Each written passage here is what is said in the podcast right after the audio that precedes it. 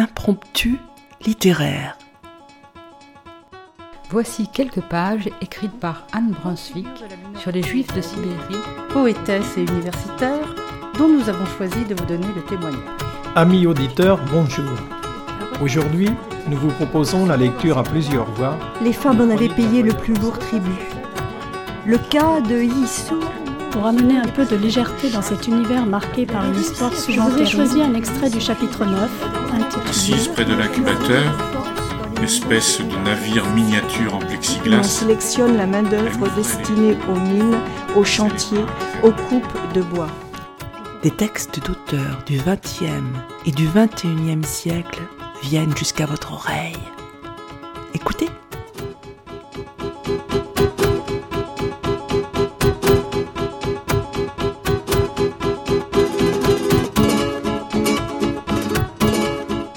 Bonjour à vous qui écoutez Radio G. Aujourd'hui, nous allons lire quelques pages du célèbre roman d'Ernest Hemingway, Le vieil homme et la mer. C'est l'un des derniers textes qui ait été publié du vivant de l'auteur, et c'est celui qui l'a rendu mondialement célèbre et lui a valu le prix Pulitzer.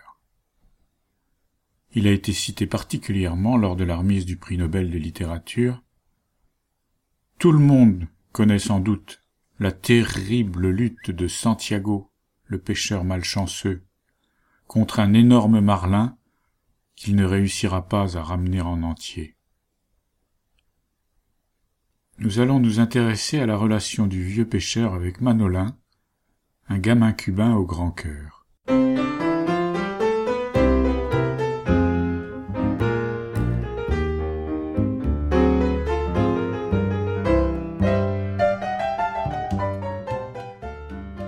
Il était une fois un vieil homme, tout seul dans son bateau, qui pêchait au milieu du Gulf Stream. En 84 jours, il n'avait pas pris un poisson. Les 40 premiers jours, un jeune garçon l'accompagna.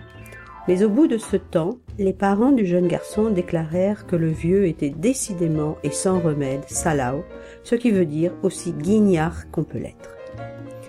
On embarqua donc le gamin sur un autre bateau lequel, en une semaine, ramena trois poissons superbes. Chaque soir, le gamin avait la tristesse de voir le vieux rentrer avec sa barque vide. Il ne manquait pas d'aller à sa rencontre et l'aidait à porter les lignes serrées en spirale, la gaffe, le harpon ou la voile roulée autour du mât. La voile était rapiécée avec de vieux sacs de farine. Ainsi repliée, elle figurait le drapeau en berne de la défaite. Le vieil homme était maigre et sec, avec des rides comme des coups de couteau sur la nuque. Les taches brunes de cet inoffensif cancer de la peau que cause la réverbération du soleil sur la mer des tropiques marquaient ses joues. Elles couvraient presque entièrement les deux côtés de son visage. Ses mains portaient les entailles profondes que font les filins au bout desquels se débattent les lourds poissons. Mais aucune de ces entailles n'était récente. Elles étaient vieilles comme les érosions d'un désert sans poissons. Tout en lui était vieux, sauf son regard, qui était gai et brave, et qui avait la couleur de la mer.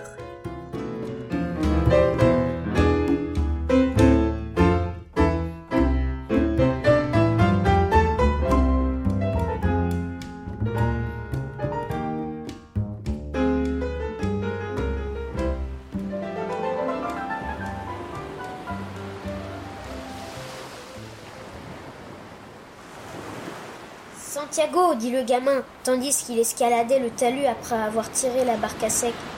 Je pourrais revenir avec toi maintenant, on a de l'argent. Le vieux avait appris au gamin à pêcher, et le gamin aimait le vieux. Non, dit le vieux. T'es sur un bateau qui a de la veine. Faut y rester. Mais rappelle-toi quand on a passé tous les deux les 27 jours sans rien attraper. Et puis tout d'un coup, on en a ramené des gros tous les jours pendant trois semaines. Je me rappelle, dit le vieux. Je sais bien que c'est pas par découragement que tu m'as quitté. C'est papa qui m'a fait partir. Je suis pas assez grand. Faut que j'obéisse, tu comprends? Je sais, dit le vieux. C'est bien naturel. Il a pas confiance. Non, dit le vieux. Mais on a confiance, nous autres, hein? Oui, dit le gamin. Tu veux que je te paye une bière à la terrasse? On remisera tout ça ensuite. C'est ça, dit le vieux. Entre pêcheurs. Ils s'assirent à la terrasse où la plupart des pêcheurs se moquèrent du vieux, mais cela ne l'irrita nullement. Les autres vieux le regardaient et se sentaient tristes. Toutefois, ils ne firent semblant de rien, et engagèrent une conversation courtoise sur les courants, les fonds où ils avaient traîné leurs lignes, le beau temps persistant et ce qu'ils avaient vu. Les pêcheurs, dont la journée avait été bonne, étaient déjà rentrés. Leurs poissons ouverts étaient étalés sur deux planches, que quatre hommes, un à chaque bout, portaient en vacillant jusqu'à la pêcherie. Le camion frigorifique viendrait chercher cette marchandise pour l'amener au marché de la Havane. Ceux qui avaient attrapé des requins les avaient livrés à l'usine à requins, de l'autre côté de la baie, où l'on pend les squales à un croc pour leur enlever le foie, leur couper les ailerons et les écorcher. Après quoi leur chair débitée en filet va au saloir. Quand le vent soufflait de l'est, l'odeur de l'usine à requins remplissait le port. Ce jour-là, il n'en arrivait qu'un faible relent, car le vent, après avoir tourné au nord, était tombé. Il faisait bon au soleil sur la terrasse. Santiago, dit le gamin. Quoi? dit le vieux. Il tenait son verre à la main et songeait aux jours anciens. Veux-tu que j'aille te pêcher des sardines pour demain? Non. Va plutôt jouer au baseball.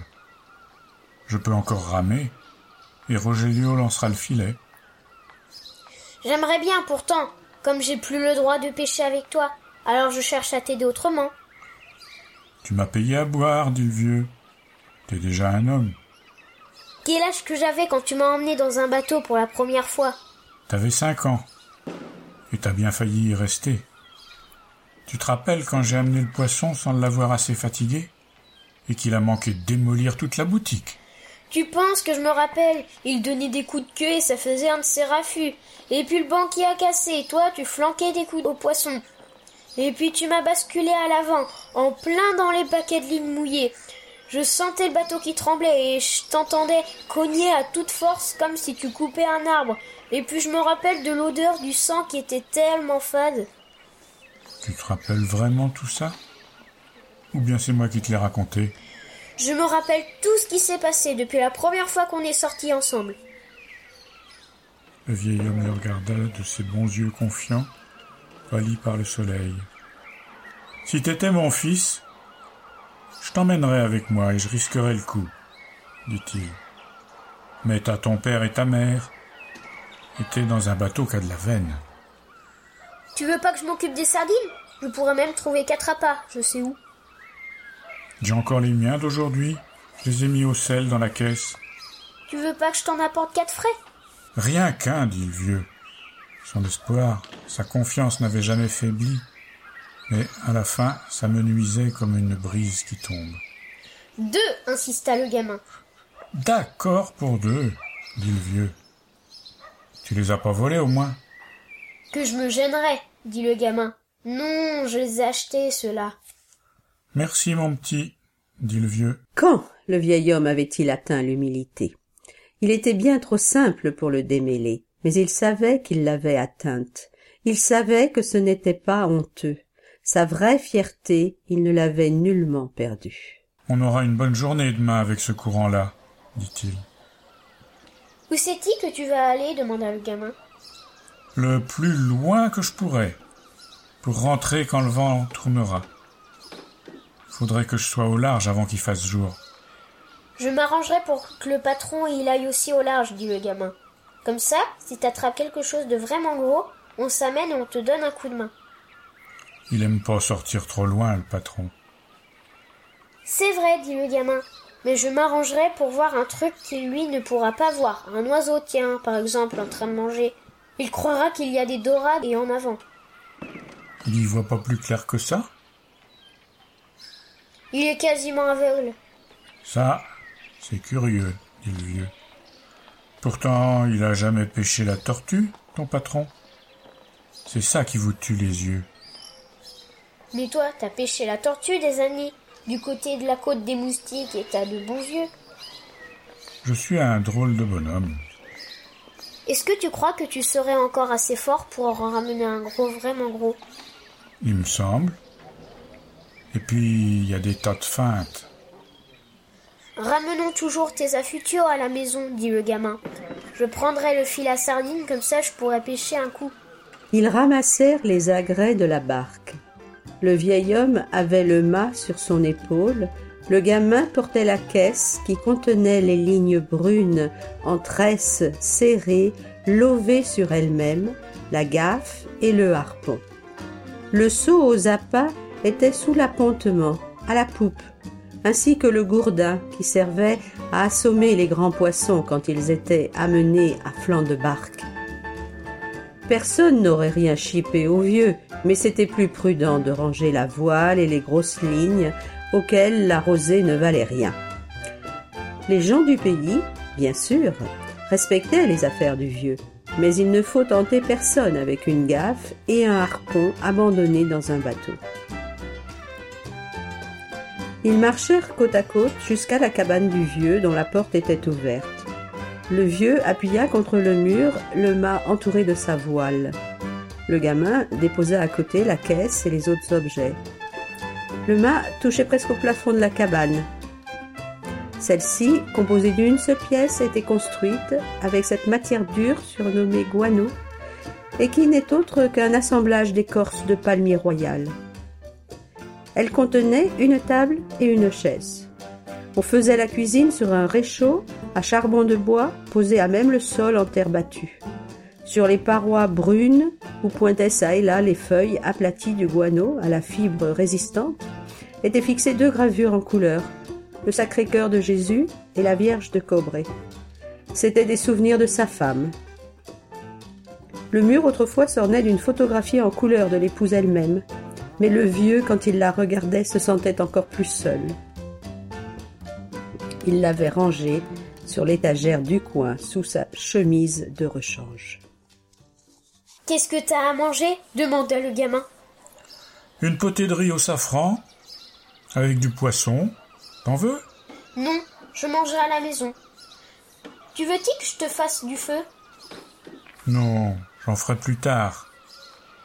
Peut-être que je remangerai le riz froid.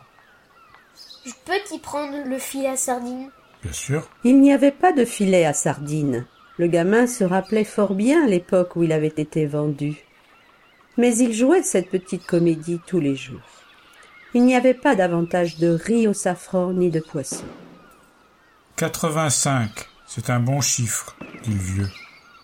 Qu'est-ce que tu dirais si tu me voyais en ramener un qui pèserait une demi-tonne dans ma frégate? Je prends le filet et je vais aux sardines. Pourquoi que tu ne t'assoirais pas au soleil devant la porte? C'est ça. Je vais lire la page de baseball dans le journal d'hier. Le gamin ne savait pas si le journal d'hier faisait partie de la comédie, mais le vieux alla le tirer de dessous son lit. C'est Péricot qui me l'a donné à la bodega, dit-il en manière d'explication. Je reviendrai quand j'aurai les sardines. Je mettrai les tiennes et les miennes dans la glace, et demain on partage. Quand je me ramènerai, tu me raconteras tout ce qu'il y a sur le baseball. Les Yankees peuvent pas perdre. Moi, j'ai peur des Indiens de Cleveland. Aie confiance dans les Yankees, mon enfant. Pense au grand DiMaggio.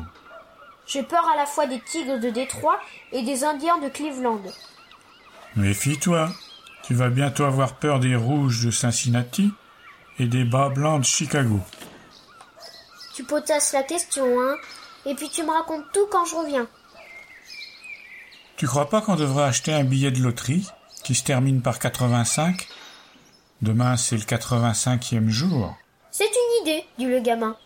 Mais qu'est-ce que tu dirais de 87 de ton fameux poisson? Ces choses-là n'arrivent pas deux fois. Crois-tu que tu pourras trouver un 85 Je pourrais en commander un. Un dixième, ça fait deux dollars et demi. À qui c'est-il qu'on va les emprunter? Bah, c'est pas dur. Je trouverai toujours bien un de dollars et demi. Moi aussi. peut-être. Mais j'essaie de pas emprunter.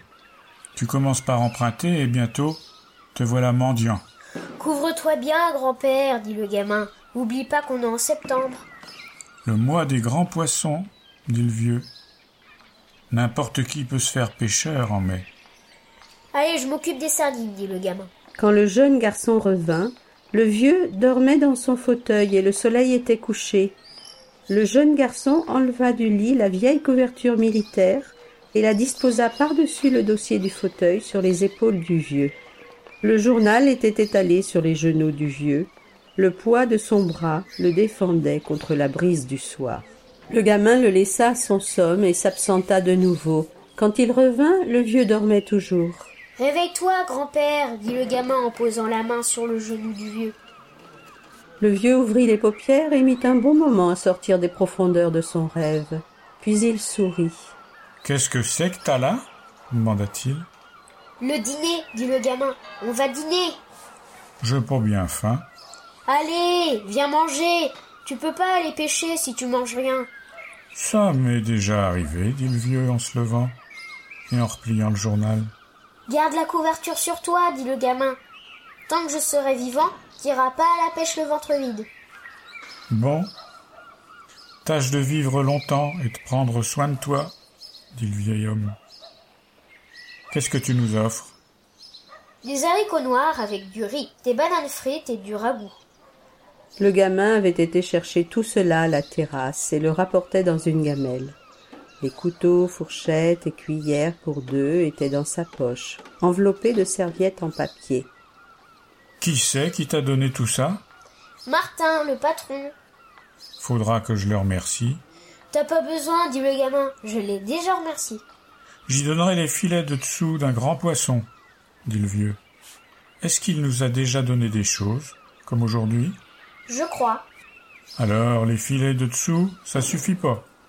Je lui donnerai davantage. Il est généreux, cet homme-là. Il y a aussi deux bouteilles de bière. Moi, j'aime mieux la bière en boîte. Je sais bien, mais celle-là, elle est en bouteille. C'est de la bière Outway. Je lui rapporterai les bouteilles vides. T'es bien gentil, dit le vieux. Alors, c'est-y qu'on mange Je te l'ai déjà proposé, dit le gamin avec douceur. Je voulais pas ouvrir la gamelle avant que t'en aies envie. Tu comprends? Ben, je suis prêt maintenant, dit le vieux. Fallait seulement le temps de me laver. De te laver où? se demanda le gamin. La fontaine publique était à deux rues de là. Faudrait que je lui apporte de l'eau, songea le gamin, et du savon et une bonne serviette. Je pense vraiment à rien. Faudra lui trouver aussi une autre chemise à un paletot pour l'hiver, et puis des chaussures, et puis une autre couverture. Il est fameux ton ragoût, dit le vieux. À l'heure le baseball demanda le gamin. Dans le match de l'American League, c'est les Yankees. Je te l'avais pas dit, dit le vieux joyeusement. Aujourd'hui, ils ont perdu, dit le gamin. Ça veut rien dire. Le grand DiMaggio, il a retrouvé sa forme. Il y a d'autres joueurs dans l'équipe. C'est une affaire entendue. Mais c'est lui qui compte. Dans l'autre match, entre Brooklyn et Philadelphie, moi je parie que c'est Brooklyn qui gagne. Je pense toujours à Dick Sisler, dans le vieux parc. Il te réussissait de ses coups. J'ai jamais vu quelqu'un lancer la balle comme ça, aussi loin. Tu te rappelles quand il venait à la terrasse Je l'aurais bien emmené à la pêche, moi. Mais question de lui demander, j'ai pas osé. Et toi, pour lui dire, t'étais pas plus courageux que moi Je sais, on a eu rudement tort. Peut-être qu'il serait venu avec nous. Tu te rends compte un souvenir comme ça?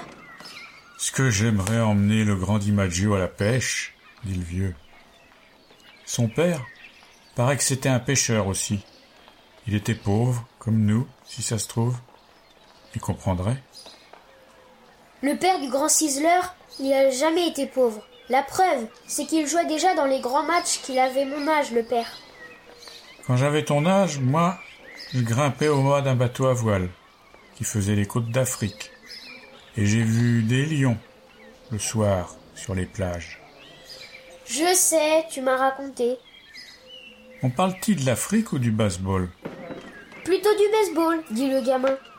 Dis-moi, et le grand John J. McGray L'enfant disait Jota pour J. Lui aussi, il venait souvent à la terrasse dans le temps. Mais il était grossier et bagarreur. Avec ça qu'on pouvait plus le tenir quand il avait bu. Il s'intéressait aux courses au moins autant qu'au baseball. En tout cas, il avait toujours les poches pleines de listes de chevaux et il disait souvent des noms de chevaux au téléphone. C'est un grand organisateur, dit le gamin. Mon père, il pense que c'était le plus grand des tous. C'est parce qu'il venait ici plus souvent que les autres, dit le vieux. Si Durocher avait continué à venir ici tous les ans, ton père aurait trouvé que c'était lui le plus grand organisateur. À ton avis, qui est le plus grand organisateur Luke ou Mike Gonzalez? Je crois qu'ils se valent. Et le meilleur pêcheur, c'est toi. Non, il y en a des meilleurs. va, dit le gamin. Il y a beaucoup de bons pêcheurs, et puis il y a des très grands pêcheurs, mais il y en a qu'un comme toi. Merci, petit. Tu me fais bien plaisir. J'espère que je ne rencontrerai jamais un poisson tellement costaud qu'il te fasse mentir. Si t'es aussi costaud que tu le dis, ce poisson-là, il n'existe pas. Peut-être que je suis pas aussi costaud que ça, dit le vieux. Mais je connais des tas de trucs et je suis têtu. Tu devrais te coucher maintenant pour être d'attaque demain. Je vais rapporter tout ça à la terrasse. Eh bien, alors, euh, bonsoir. Je te réveillerai demain matin. C'est toi qui es mon réveil matin, dit le gamin. Moi, c'est mon âge qui est mon réveil matin, dit le vieux. Pourquoi que les vieux se réveillent tôt? C'est-il pour avoir des jours plus longs?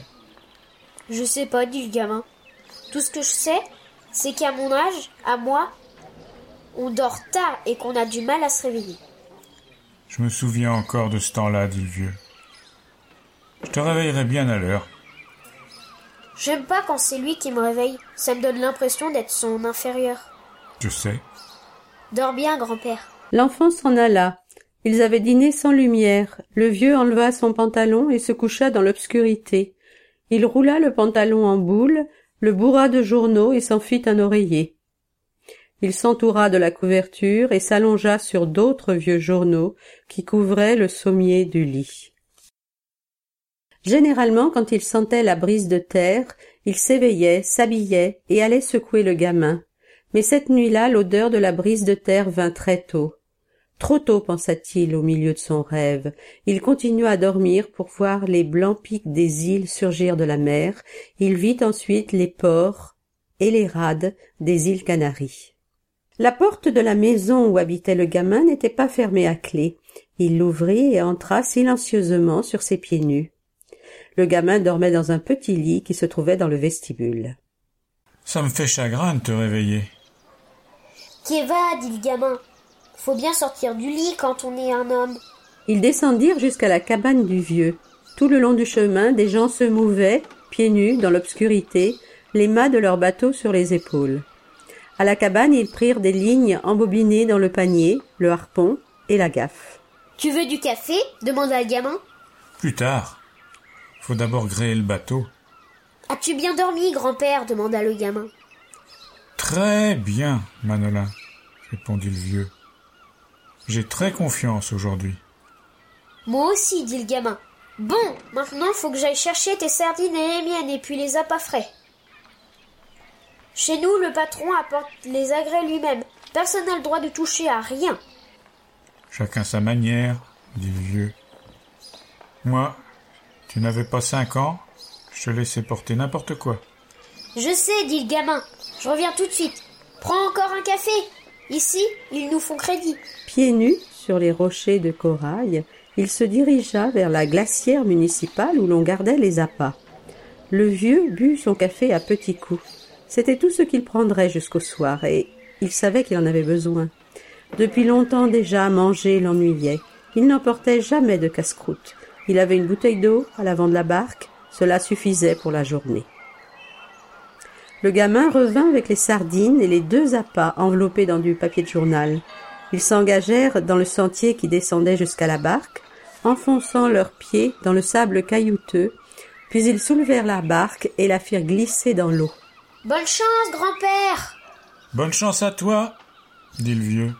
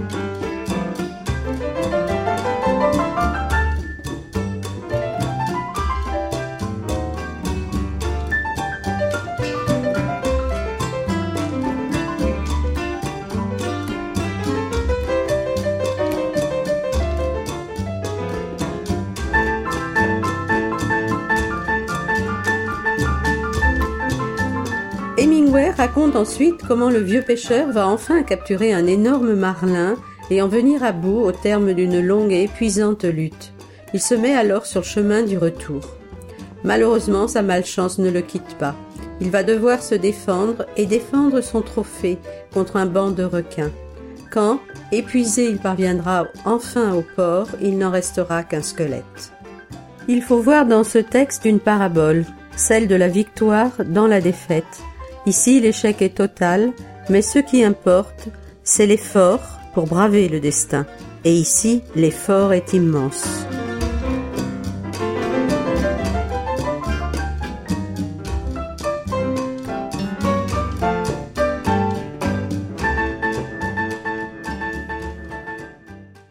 La barque était entourée de pêcheurs qui examinaient ce qu'elle portait à son flanc. L'un d'eux avait retroussé son pantalon pour entrer dans l'eau et mesurait la longueur du squelette avec une ficelle. Le gamin ne descendit pas jusque-là. Il était déjà venu et avait chargé un pêcheur de veiller sur la barque. Comment qu'il va? cria d'en bas l'un des hommes. Il dort, répondit le gamin. Faut pas le déranger, surtout. Il avait six mètres de la tête à la queue, cria le pêcheur qui avait mesuré la carcasse. Ça m'étonne pas, dit le gamin. Il entra à la terrasse et demanda du café dans un pot. Bien chaud, avec plein de lait et de sucre. Et avec ça? Ça ira. Tout à l'heure, je verrai ce qu'il peut manger. Pour un poisson, c'était un poisson, dit le patron. On n'en a jamais vu de pareil. Toi aussi, les deux que t'as eu hier, ils étaient beaux. Je m'en fous, dit le gamin qui fondit en larmes. Tu veux pas boire quelque chose demanda le patron.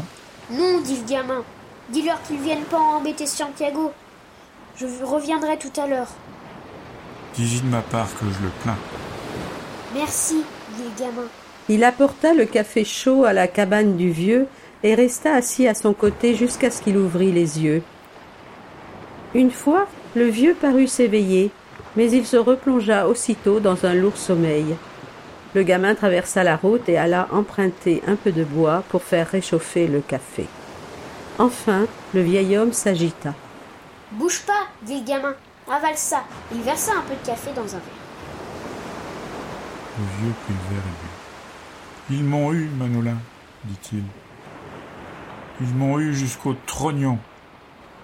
Pas lui en tout cas, pas le poisson. Non, ça c'est vrai. C'est après.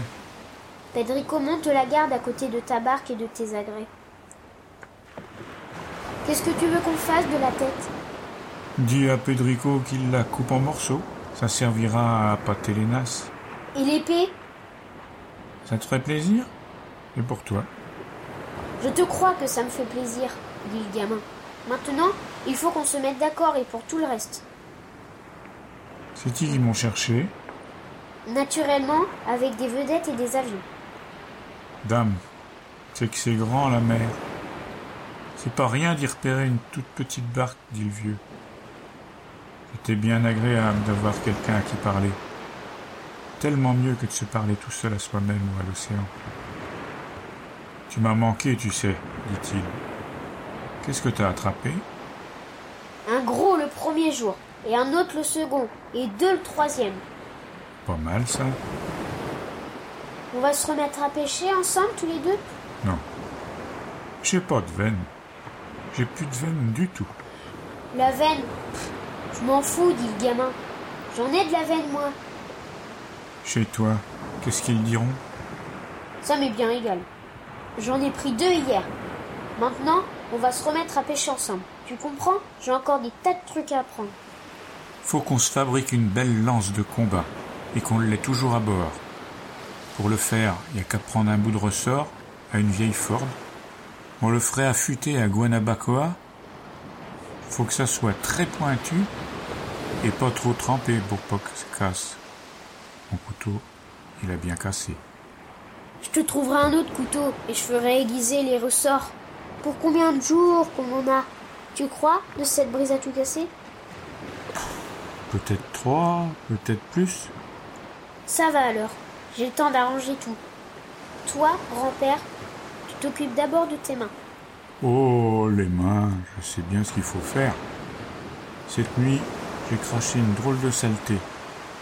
Et j'ai senti comme si j'avais quelque chose de craqué dans la poitrine. Ça aussi. Faut s'en occuper, dit le gamin. Allez, allonge-toi, grand-père. Je vais t'apporter une chemise propre et puis quelque chose à manger. Apporte-moi donc les journaux des jours où j'étais pas là, dit le vieux. Faut te remettre vite, tu comprends? Parce que j'ai déjà des tas de trucs à apprendre. Et toi, tu connais tout. Ça a été dur, hein? Je te crois, dit le vieux. Bon, je vais te chercher à manger et le journaux, dit le gamin. Repose-toi bien, grand-père. Je demanderai une pommade au pharmacien pour tes mains. Oublie pas de dire à Pedrico que la tête, c'est pour lui, hein? J'oublie pas. Sitôt la porte franchie sur la mauvaise route en débris de coraux, le gamin se remit à pleurer. Ce jour-là, il était venu tout un groupe de touristes. Ils étaient assis à la terrasse et contemplaient la plage encombrée de boîtes de conserve et de barracudas crevés. Tandis que le vent d'est agitait la mer à l'entrée du port, une des dames aperçut une longue arête blanche terminée par une immense queue qui se soulevait et se balançait au gré du ressac. Qu'est-ce que c'est que ça demanda-t-elle au garçon en désignant la longue épine dorsale du grand poisson qui n'était plus maintenant qu'une carcasse prête à se laisser emporter par la marée. Tiburon, dit le gamin. Requin. Il croyait expliquer ainsi ce qui s'était passé. Je ne savais pas que les requins avaient de si belles queues, d'une si jolie forme, s'exclama la dame. Dans la cabane, là-bas, tout en haut, le vieux s'était endormi. Il gisait toujours sur le ventre. Le gamin, assis à côté de lui, le regardait dormir. Le vieux rêvait de lion.